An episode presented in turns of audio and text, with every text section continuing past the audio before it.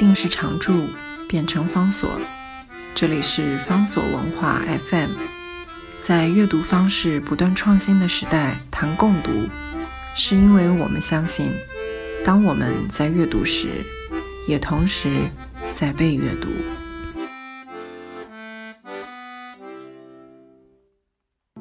在今天的节目当中，要为大家介绍的这本书呢，书名叫做《日本人的传说与心灵》，它的作者和和春雄先生，他早在二零零七年就已经去世了。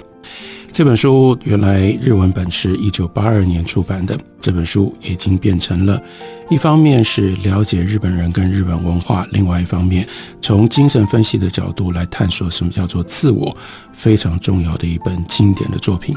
和准雄先生呢，他出生在日本的兵库县，在京大的数学系毕业，不过到后来呢，他在做了。几年的高中老师之后，他得到了 Fulbright 的奖学金，去美国，他就改念了心理学。在美国念了一阵之后，他又转到瑞士的苏黎世荣格研究所，这是他跟荣格精神分析的深入探索的来历。后来呢，他就成为第一位取得了荣格分析师资格的日本人。等到他回到了日本之后呢，当然他就变成了主要在日本推广精神分析的一位重要的学者跟作家。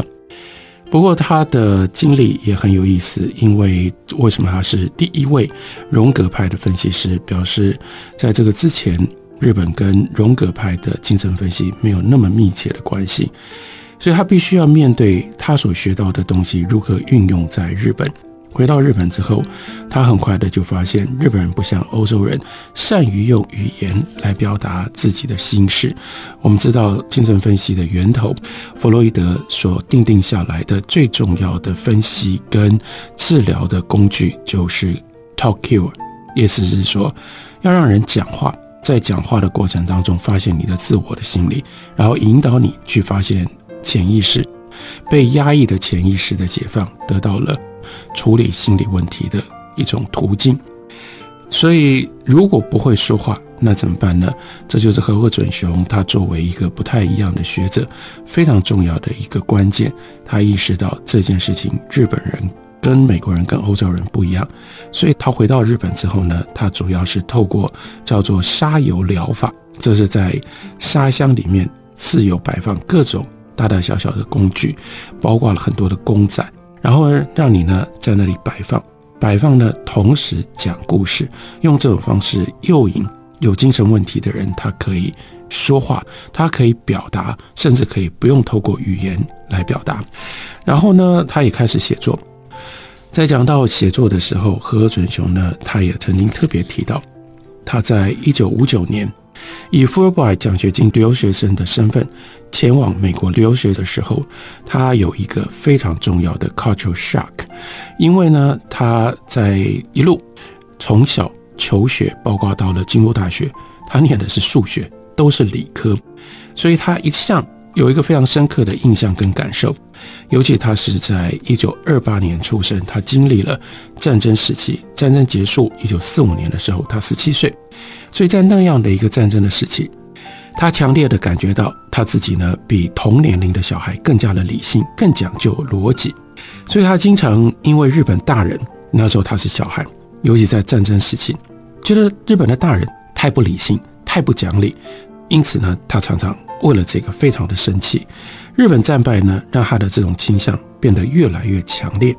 他会认为，日本之所以战败，日本之所以给自己搞出了这么大的一个悲剧跟灾难，就是因为不理性，就是因为在思考上面不讲究逻辑。因此呢，他就更加的信奉，甚至崇拜西方近代的科学思考，认为。那才是唯一的正确的方式，所以我们可以想一下，这样的一个学数学的人，这样一个在日本社会里面觉得自己跟这个社会格格不入，因为他自己太科学、太理性，或者是说太西化的一个人。可是到了一九五九年那年，他已经三十一岁了，他才去到了美国，结果他发现的是。我原来以为自己是一个西化的人，但实际到了美国之后，双方之间的文化差异仍让我惊讶。真正到了西方之后，他发现他没有那么西方，或者是他不得不特别的意识到，跟西方之间的关键的差异，所以他就必须要有他的转变。早期的和和准雄呢，他基本上仍然是用西方的观点来批评日本文化的落伍性，对他来说，西方科学才是对的。然后呢，日本尤其是军国主义，他在军国主义时代所度过的青年期，他就认为缺乏逻辑跟感情用事是日本社会上面到处可见的现象。可是呢？当这种现象却是发生在指挥战争的国家领导人身上，那后果当然就非常非常的严重了。所以他从瑞士回到日本之后，他写过一本最早期的著作，叫做《童话心理学》，从荣格心理学看格林童话里的真实人性。然后他多年之后，他自己回想，他自己检讨这本书。他说这本书出版的时候获得一般人的广泛接受，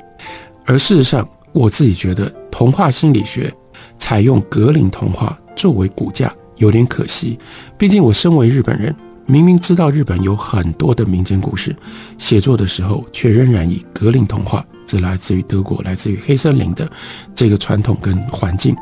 以格林童话作为它的题材，不管怎么说都是不自然的。但另外一方面，如果要以荣格心理学为基础探讨民间故事，格林童话运用起来远比日本民间故事容易，这是一个事实。我当时心里想，先第一步用格林童话写成容易理解的形式吧，接下来再来挑战日本的民间故事。那挑战日本的民间故事，就是我们今天要为大家介绍的这一本书。这一本书呢，在一九八二年问世出版。当时在日本的知识界，荣格派的心理学刚刚好在一个特别受到欢迎的一种状态，连大学生呢都热衷于荣格式的解梦分析。那时候大家流行写梦日记，而且呢对自己的梦有一套解释的方式，运用荣格的架构，在里面呢会有 animus，会有 anima。会有老智者，会有各式各样的原型，利用追索原型的方式来了解梦，用这种方法来了解自己，这是一个流行的现象。正逢其时，何准雄呢就出版了用这种荣格的方法来分析日本传说故事的专书，让大家大开眼界。所以这本书呢，一时呢就变成了。流行变成了大畅销书，现在是获得了大福次郎奖，然后呢确立了和准雄的评价，在之前发行过精装本，然后呢后来又发行了文库本，一直到二零零二年都还再度发行新的现代文库版，也印了十五刷。另外呢翻译成为英文、德文、中文，在日本以外的国家呢也都广为人知。这是这本书。特殊的意义，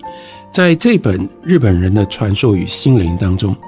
和准雄他分析的是日本的传说，这些传说对大部分的日本人来说都非常的熟悉。可是他分析的方法更重要的是，从这种荣格分析所得到的结论，让许多熟悉这些传说的日本人都吓了一跳。例如说，他特别关注的对象是旧有的这些传说故事里面的女性角色。要知道，一九八二年，当时日本的女性主义都还没有正式的发展，然后在一般的这种传统故事当中，日本女性的处境也都是低下，甚至有点悲惨的，竟然被和和准雄抬上了荣格派分析心理学当做主要的内容，然后更进一步的、更重要的是，他还解读出日本的一个心理的深层的结构。意味着，代表女性的阿尼玛其实主宰着日本人的集体潜意识。这就是日本社会、日本文化在外表跟内在的一个最大的冲突、最大的矛盾。因为外表上面来看，日本社会、日本文化充斥着大男人主义。可是问题就在这里：日本为什么会有这种大男人主义？因为这些大男人们偏偏缺乏他们自己都知道。大男人应该要有的男子气概，或者是荣格派所说的一种父性原理，他们是不称职的父亲，或者是他们是撑不起父性原则的一群男人。在过去打仗的时代，日本军队经常做出很不合理的决定，导致国家接近灭亡。但是这些领导阶层呢，他们不合逻辑的决定，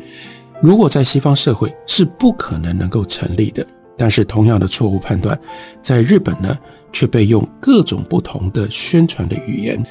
或者是我们可以说那样的一种特殊的美学的解释，把它当作是大核心，当作是一种宗教，当作是一种信仰。用这种方式把它糊弄过去，正就是因为日本的男性有这样的问题，因为日本的男性有这样的外表，但是在内在他们却是跟这个外表有着绝大的落差跟冲突，以至于产生了日本文化的特色，也因此产生了日本社会的种种的问题。